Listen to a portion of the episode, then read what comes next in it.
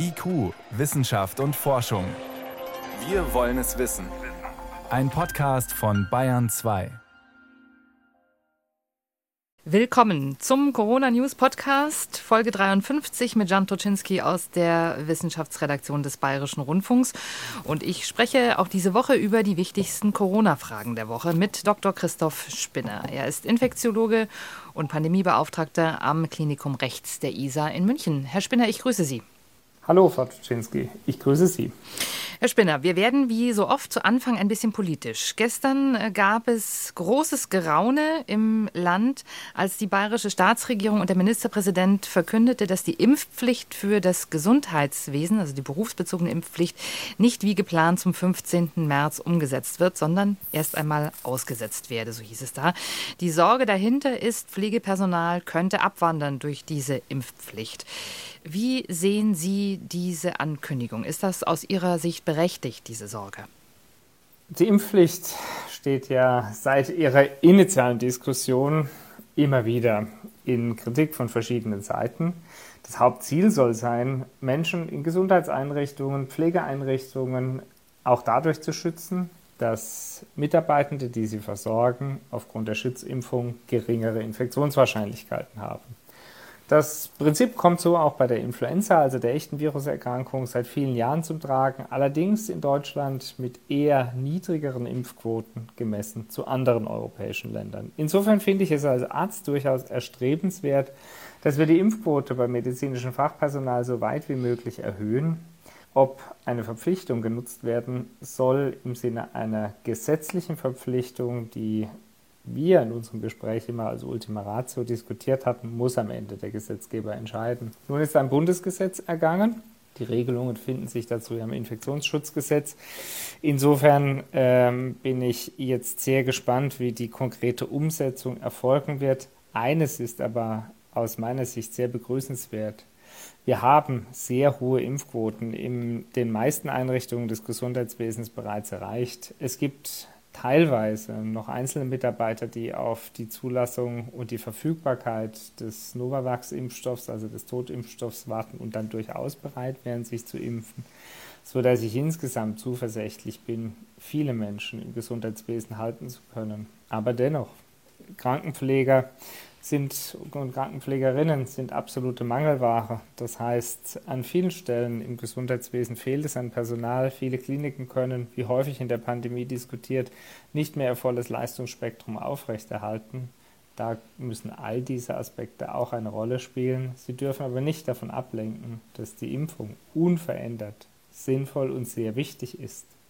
Nur ob wir sie erzwingen müssen, darüber lohnt es sich sicher nochmal zu diskutieren, denn zumindest meine Wahrnehmung der gesellschaftlichen Diskussion war zuletzt wieder emotional erhitzter und es lohnt sich noch einmal auf die Sache zu schauen. Ist es in dem Zusammenhang und vor dem Hintergrund dessen, was Sie beschreiben, dann nicht aber umso widersprüchlicher, wenn die Forderung nach einer allgemeinen Impfpflicht weiterhin hochgehalten wird? Oder nehmen Sie das sozusagen als Mediziner eher aus dem Augenwinkel wahr, so nach dem Motto, das sind jetzt einfach politische Diskussionen, die Sie nur interessiert, aber distanziert beobachten? Ja, ich glaube, es sind politische Diskussionen, die im Moment stattfinden und genauso auch der Umgang jetzt mit dem juristisch eigentlich nicht ohne weiteres wohl möglichen der, der, also der generellen Aussetzung eines Bundesgesetzes zur Anwendung in einem Bundesland. Ich denke dennoch, der Diskurs in der Regierung bei den Landesvertretern lohnt sich noch einmal, wie der wirklich richtige Weg ist und was auch realistische zeitliche Vorgaben sind. Denn der Novavax-Impfstoff wird voraussichtlich erst ab Ende Februar zur Verfügung stehen. Bedeutet auch, man kann nicht bis zum 15.03. vollständig geimpft sein. Und das Ziel am Ende muss ja sein, dass wir Mitarbeitende und unsere Patientinnen und Patienten durch Schutzimpfungen mit möglichst hoher Abdeckung erreichen und schützen können. Dann lassen Sie uns doch auf die Entscheidungen schauen, die wissenschaftliche Gremien in diesen Tagen treffen, denn auch die können wir uns noch mal näher angucken. Die Ständige Impfkommission, die STIKO, die hat jetzt eine vierte Impfung zur Auffrischung empfohlen, und zwar für Menschen über 70 und Menschen mit besonderem Risiko. Diese vierte Impfung, Herr Spinner, auf welcher wissenschaftlichen Basis hat die STIKO das entschieden? Gibt es dafür tatsächlich schon ausreichend medizinische Evidenz? Also Viele der Daten sind noch nicht peer-reviewed veröffentlicht, also einem ordentlichen Veröffentlichungsverfahren zugeführt, aber es gibt bereits Erkenntnisse dazu. Gerade in Israel, der Impfweltmeister zu Beginn hat sehr früh begonnen zu impfen, musste deshalb sehr früh bereits im Juli boostern und aufgrund der zeitlichen Abfolgen, die jetzt entstanden sind, werden in Israel auch wieder vermehrte Hospitalisierungen mit SARS-CoV-2 gesehen. Eine Möglichkeit könnte sein, dass die Schutzwirkung der Impfstoffe im Verlauf nachlässt. Darauf weisen auch Daten aus England. Hauptproblem im Kontext Omikron ist aber vor allem, dass die Impfung schlechter vor einer Omikron-Durchbruchsinfektion als vor schweren Verläufen schützt. Heißt im Umkehrschluss, Geimpfte können sich zwar immer noch sehr sicher sein, dass kritische und schwere Covid-Verläufe, deswegen Krankenhausaufenthalte, äh, Intensivstationen oder Tod vermieden werden, aber Infektionen werden nicht mehr ganz so zuverlässig verhindert wie mit dem ursprünglichen Impfstoff und dem ursprünglichen Virus-Wildtyp. Daran wird aktuell aber geforscht, um die Impfstoffe auch hier effektiver zu machen. Das heißt aber im Umkehrschluss auch, dass die Impfstoffe jetzt nicht wirkungslos sind, sondern durchaus eine Berechtigung haben. Mit der Frage, soll man jetzt alle Menschen einer Boosterung zuführen, muss man sagen, dass die Schutzwirkung vor Durchbruchsinfektionen eben etwas schlechter ist als bei den anderen Varianten, während wir gleichzeitig wissen, dass Risikofaktoren schwerer Verläufe, vor allem höheres Lebensalter, chronische Erkrankungen darstellen. Und genau diesen Personengruppen empfiehlt die STIKO auch die Möglichkeit einer vierten Impfung. Das muss dann auch immer im zeitlichen Zusammenhang zur dritten, also zur abschließenden Boosterimpfung gesehen werden. Es ist also nicht nötig, vier Wochen nach der Boosterung eine vierte Impfung einzunehmen, sondern wenn, dann macht das erst Monate danach sind. Hm, da geht es also vor allen Dingen darum, wirklich die Risikogruppen jetzt aktuell in der Pandemie nochmal zusätzlich zu schützen. Ich glaube, genau das ist das Ziel. Es soll darum gehen, die Menschen, die am gefährdetsten sind, noch einmal etwas besser zu schützen. Es sind bezogen auf die Durchbruchsinfektionen leider keine so effektiven Zahlen mehr wie anfangs. Wir hatten ja letzte Woche schon darüber gesprochen, dass die Kolleginnen und äh, Kollegen aus England berichten, etwa zehn Wochen nach Boosterung nimmt der Schutz vor symptomatischer Omikron-Infektion auf etwa 50 Prozent ab. Das bedeutet eben auch, dass die Schutzimpfungen nicht mehr das ursprüngliche Niveau anbieten, wie in den Zulassungsstudien, was den Infektionsschutz anlangt. Aber der steht auch nicht so zentral im Vordergrund, deshalb heißen diese Impfstoffe auch nicht SARS-CoV-2, sondern Covid-19-Vakzine, denn es geht wirklich darum, die Erkrankung zu vermeiden und das funktioniert auch über den Weg der zellulären Immunität weiterhin. Es sind vor wenigen Tagen in den USA eine Preprint-Studie erschienen und darin wurde untersucht, wie gut geimpfte, geboosterte und auch Menschen eben mit Durchbruchsinfektionen in der Lage waren, Omikron-Antigene zu neutralisieren, also zu bekämpfen und unschädlich zu machen. Und das gab ganz interessante Ergebnisse, nämlich dass zweifach Geimpfte, die danach noch eine Omikron-Infektion hatten, zwar deutlich mehr Antikörper hatten als die Menschen, die nur geimpft waren, aber eben trotzdem weniger Antikörper als die Menschen, die sich hatten boostern lassen. Also die Frage ist tatsächlich auch da nochmal, heißt das, man sollte sich wirklich auffrischen lassen, um einen richtig guten, ordentlichen Schutz zu bekommen bei Omikron? Also die Frage kann Ihnen heute so noch niemand beantworten. Wir hatten häufig darüber gesprochen, dass es nach wie vor, auch zwei Jahre nach der Pandemie, keinen etablierten Zusammenhang der Antikörperhöhe und der erwarteten Schutzwirkung gibt. Das mag zwar auf die Vermeidung der Infektion zutreffen, ist aber nicht übertragbar auf die Vermeidung der schweren Verläufe, weil diese eben vor allem durch zelluläre Immunität getriggert werden. Die Arbeit, die Sie jetzt ansprechen, beschäftigt sich ja mit der Untersuchung von Antikörpern geimpfter unter Laborbedingungen. Dann kann man sich ansehen, wie gut diese Antikörper, die man aus dem Blut von Geimpften gewinnt, unter Laborbedingungen Omikron und andere Varianten neutralisieren. Das bedeutet aber nicht, dass man diese Schutzwirkung eins zu eins so in den klinischen Alltag übertragen kann, also ins echte Leben. Denn neben der Antikörperantwort spielt gerade die zelluläre Immunität eine wichtige Rolle. Und wir werden ja vielleicht gleich auch noch über Unterschiede von Omikron und Delta spielen. Es gibt einen Grund, weshalb die Omikron-Variante so viel seltener mit schweren Verläufen einhergeht. Und der liegt nicht zuletzt auch darin, dass wir durch Impfungen einen breiten Teil der Bevölkerung bereits geschützt haben und die schweren Verläufe verhindern können. Für ungeimpfte gilt dies so freilich nicht. Hm.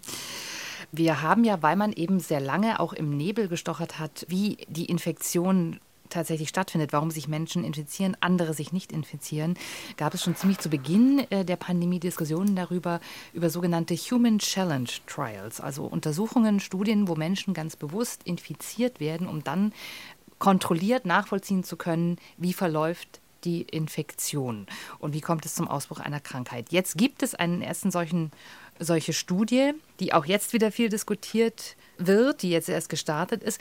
Herr Spinner, aus Ihrer Sicht, Warum braucht es solche Studien oder ja, braucht es solche Studien? Was erfährt man dadurch? Diese Human Challenge Studien sind deshalb so intensiv diskutiert worden, weil man setzt an sich gesunde Menschen einem potenziell lebensbedrohlichen Erreger aus. Auch wenn wir wissen, dass jüngere Menschen ein sehr viel niedrigeres Risiko schwerer Covid-19-Erkrankungen nach SARS-CoV-2-Infektionen hatten, bleibt das Risiko dennoch nicht bei Null. Und deshalb gab es Diskussionen, ob diese Arbeiten notwendig sind, gerade auch, weil es weltweit immer mehr Infektionen gab, die beobachtet werden konnten. Der entscheidende Vorteil eines sogenannten prospektiven Ansatzes, also eines sehr kontrollierten Studiendesigns, erlaubt sehr genaue Untersuchungen und sehr genaue Antworten auf Fragen, die uns beschäftigen. In der von Ihnen angesprochenen Arbeit wurden 36 Freiwillige zwischen 18 und 29 Jahre ohne Vorerkrankungen mit dem SARS-Coronavirus 2 infiziert. Nur 18, also etwa 53 Prozent davon bekamen dann schlussendlich auch eine Infektion, wobei die Viruslast dann nach Kontakt langsam kontinuierlich zunahm und einen Peak an Tag 5 erreichte. Das Virus war auch nachweisbar, etwa bis zu 10 Tage Postinokulation. Also jetzt muss man noch wissen, beim ersten Kontakt mit dem Virus treten noch nicht unbedingt Symptome auf. Auch hier hatten wir erwartet, dass die Latenzzeit bis oder Inkubationszeit bis zu einer Woche betragen kann. Tatsächlich scheint sie sehr viel kürzer zu sein, wie die Human Challenge Trials hier zeigen, nämlich nur bei wenigen Tagen zu liegen. Und insofern konnten aus meiner Sicht wichtige Fragen beantwortet werden und vor allem auch modellhaft dargelegt werden, um daraus Empfehlungen zur Quarantäne, Empfehlungen zum Umgang, zur Risikoreduktion auch ableiten zu können. Denn Sie dürfen auch nicht vergessen, als diese Studie durchgeführt wurde, gab es noch sehr wenig strukturierte Erkenntnisse zum Übertragungsmodus SARS-CoV-2. Es wurden viele Fragen diskutiert, ob eine Übertragung bereits vor Symptombeginn möglich ist, was zwar in der wissenschaftlichen Welt zunächst verworfen, aber dann später bestätigt werden konnte. Und so können Studien immer helfen, das Wissen in Indikationsfeldern, also in der Medizin, zu verbessern. Sie müssen natürlich auch ethisch vertretbar sein. Das heißt, es muss einen Bedarf geben und das Risiko-Nutzen-Verhältnis muss auch für die Eingeschlossenen verantwortbar sein. Das ist auch der Grund, weshalb die Teilnehmenden hier etwas jünger waren. Ein ethisches Argument gegen solche Studien war ja zumindest noch vor einiger Zeit, dass es ja eben auch keine wirksamen Therapiemöglichkeiten gibt bei einer etwaigen Erkrankung in einem solchen Fall. Die gibt es aber ja inzwischen, oder? Man kann inzwischen ja das Ganze gut behandeln. Das heißt, dieses ethische Gegenargument fällt jetzt inzwischen weg. Ja und nein. Es gibt heute im Wesentlichen antivirale und gegen die überschießende Immunsystemreaktion, also die überschießende Entzündung gerichtete Wirkstoffe, die zum Teil kombiniert oder sequenziell eingesetzt werden können. Die antiviralen Wirkstoffe müssen sehr früh, wirklich in den ersten Stunden bis Tagen der Infektion eingenommen werden um das Fortschreiten zu komplizierteren Erkrankungsstadien zu verhindern, während diese Antiinflammativa, also die Medikamente, die die überschießende Immunsystemreaktion dämpfen sollen, dann erst später typischerweise in der Klinik eingenommen werden. Hauptproblem all dieser Arzneimittel ist, dass ihre Wirkung nicht bei 100 Prozent ist. Abhängig vom Wirkstoff gibt es sehr unterschiedliche Wirksamkeiten, hängt auch davon ab, wann in der Infektionsphase diese Wirkstoffe eingesetzt werden. Das wäre natürlich trotzdem ein wesentliches Argument auf Human Challenge Trials, hier noch ein Stück sicherer zu machen. Aber viel wichtiger ist, dass uns diese Arzneimittel heute für unsere Patientinnen und Patienten zur Verfügung stehen. Können Sie etwas dazu sagen, mit welcher Variante, mit welcher Virusvariante die Probanden infiziert wurden? Es handelte sich dabei um den gängig zirkulierenden Ursprungswildtyp aus Großbritannien. Also definitiv auch noch nichts mit Omikron, was uns nochmal zu der Frage bringt, Sie haben das vorhin ja schon, schon angedeutet, Unterschiede zwischen der Omikron-Variante und anderen Varianten. Äh, da gibt es eine ganz interessante Arbeit aus Frankfurt. Da haben Kollegen herausgefunden, dass Omikron die Interferonantwort der Zelle nicht so gut unterdrücken kann wie Delta. Interferon ist ein Botenstoff, der antiviral wirkt und vor allen Dingen das Immunsystem alarmiert. Was heißt denn das zum Beispiel für die Entwicklung neuer Therapien? Das eigentliche Ziel der Kolleginnen und Kollegen in Frankfurt war, die antiviralen Therapeutika auf Wirksamkeit zu untersuchen. Also insbesondere Molnupiravir, Nematrelvir, Remdesivir, solche antiviralen Wirkstoffe, die nicht über das Spike-Protein wirken. Und da zeigte sich, dass diese Substanzen weiterhin wirksam seien oder sein dürften. Es zeigte sich bei der Gelegenheit aber auch, dass Omikron offensichtlich empfindlicher gegenüber Interferonen bleibt. Interferone sind unspezifische Entzündungsstoffe, die im Rahmen der unspezifischen antiviralen Abwehr freigesetzt werden, unter anderem durch Teile der zellulären Immunität. Auch das könnte übrigens einer der Gründe sein, weshalb Geimpfte bzw. Genesene bei Omikron so viel seltener über schwere Verläufe berichten, denn obgleich sie sich wegen der schlechteren Bindekapazität der Antikörper zwar trotz Impfung oder genesenen Status infizieren können, werden doch schwere Erkrankungsverläufe zu sehr viel höheren Teilen verhindert und ein Schlüssel dafür könnte in der Interferonempfindlichkeit von Omikron bleiben. Das kann man theoretisch auch ausnutzen, allerdings ist therapeutisch eingesetztes Interferon in der Medizin kaum mehr im Einsatz, denn es ist ein Medikament, was die unspezifische Immunantwort derart aktiviert, dass es auch mit relevanten Nebenwirkungen für die betroffenen Patientinnen und Patienten verbunden ist. Das heißt, es treten dann auch wirklich schwere fieberhafte Allgemeinsymptome auf, wenn es entsprechend hoch dosiert wird, denn Interferon ist an der unspezifischen Immunabwehr beteiligt ist möglicherweise nicht so wirksam wie die spezifischen antiviralen Optionen, also Remdesivir, Nematrelvir oder die neutralisierenden Antikörper oder Molnupiravir. Und deshalb würde man diese Therapeutika in der Situation stets bevorzugen. Hm, okay. Herr Spinner, lassen Sie uns noch mal über ein ganz anderes Thema äh, sprechen, das wir auch ja vor einiger Zeit, das ist jetzt schon eine ganze Weile her, thematisiert hatten, und zwar wie Großveranstaltungen organisiert werden können in Corona-Zeiten. Obwohl wir mitten in der Omikron-Welle sind, gibt es ja diese Diskussion es gibt auch eine neue politische Entscheidung dazu, wieder auch Zuschauer zuzulassen, ähm, etwa beim Sport oder aber auch bei Kulturveranstaltungen. Äh, Sie haben zu Beginn der Pandemie ja auch mit der Bayerischen Staatsoper mal ein Konzept erarbeitet, wie man dort das unter Hygienebedingungen sehr gut organisieren und möglichst sicher organisieren kann. Können Sie uns da nochmal auf Stand bringen, was die Wissenschaft aktuell dazu sagt. Ich weiß, dass Kollegen in, in Halle ja nach wie vor daran forschen. Auch international gab es immer wieder Versuche. Unter welchen Bedingungen sind auch Großveranstaltungen wie Konzerte etwa denkbar? Was sagt da die Forschung gerade? Einer der ganz zentralsten Punkte für die Forschung ist das Ziel. Und anders als in den letzten vier Wellen, wo uns zumindest anfangs nicht genug Impfstoffe zur Verfügung standen, ging es dort darum, Infektionen zu vermeiden. Das heißt, man hat die raumlufttechnischen Anlagen verbessert, hat die Bestuhlung vergröbert, sodass sich weniger Menschen zum gleichen Zeitraum im gleichen Raum aufhielten. Man hat durch zusätzliche nicht pharmazeutische Interventionen, also Abstand, Hygiene, Alltagsmaske, versucht, Sicherheit zu schaffen. Denn die Aerosol, also Tröpfchenübertragung, spielt für SARS-CoV-2 eine der wichtigsten Rollen. Heute hat sich die Situation meines Erachtens durchaus geändert, denn mit der hohen Impfquote in der Allgemeinbevölkerung gibt es eine alternative wirksame Schutzmöglichkeit vor schwerem Covid. Jetzt muss in Betracht gezogen werden, dass die Schutzwirkung vor SARS-CoV-2-Infektionen mit Omikron, wie wir eben schon besprochen hatten, schlechter ist als gegenüber vorherigeren Varianten.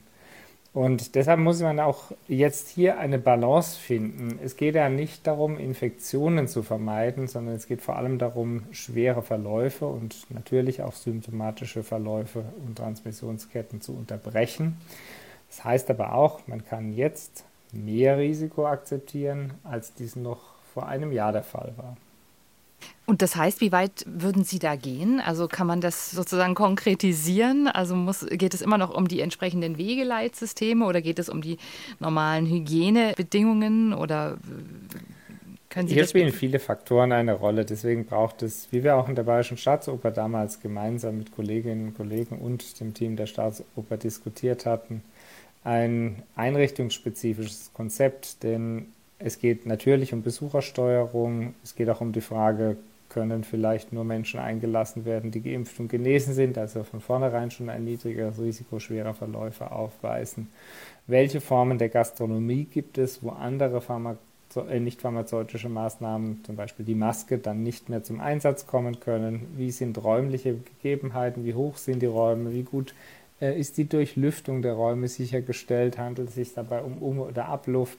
Also es führt kein Weg dran vorbei. Man muss sich dazu jede Einrichtung äh, im Speziellen anschauen und die Politik muss einen Rahmenkorridor vorgeben, was das Ziel der Intervention sein soll. Denn aufgrund der sehr hohen Infektionsinzidenzen und der Tatsache, dass wir ja weiter über Lockerungen sprechen, was aus meiner Sicht auch richtig ist, weil in den Kliniken die Situation zwar kompliziert und vielerorts angespannt, aber kontrolliert ist, dann wird es eben auch darum gehen, dafür zu sorgen, dass weniger schwere Fälle kommen. Das gelingt aber primär über die Schutzimpfungen und deshalb kann an der einen oder anderen Stelle auch die Infektion mehr in Kauf genommen werden. Hm.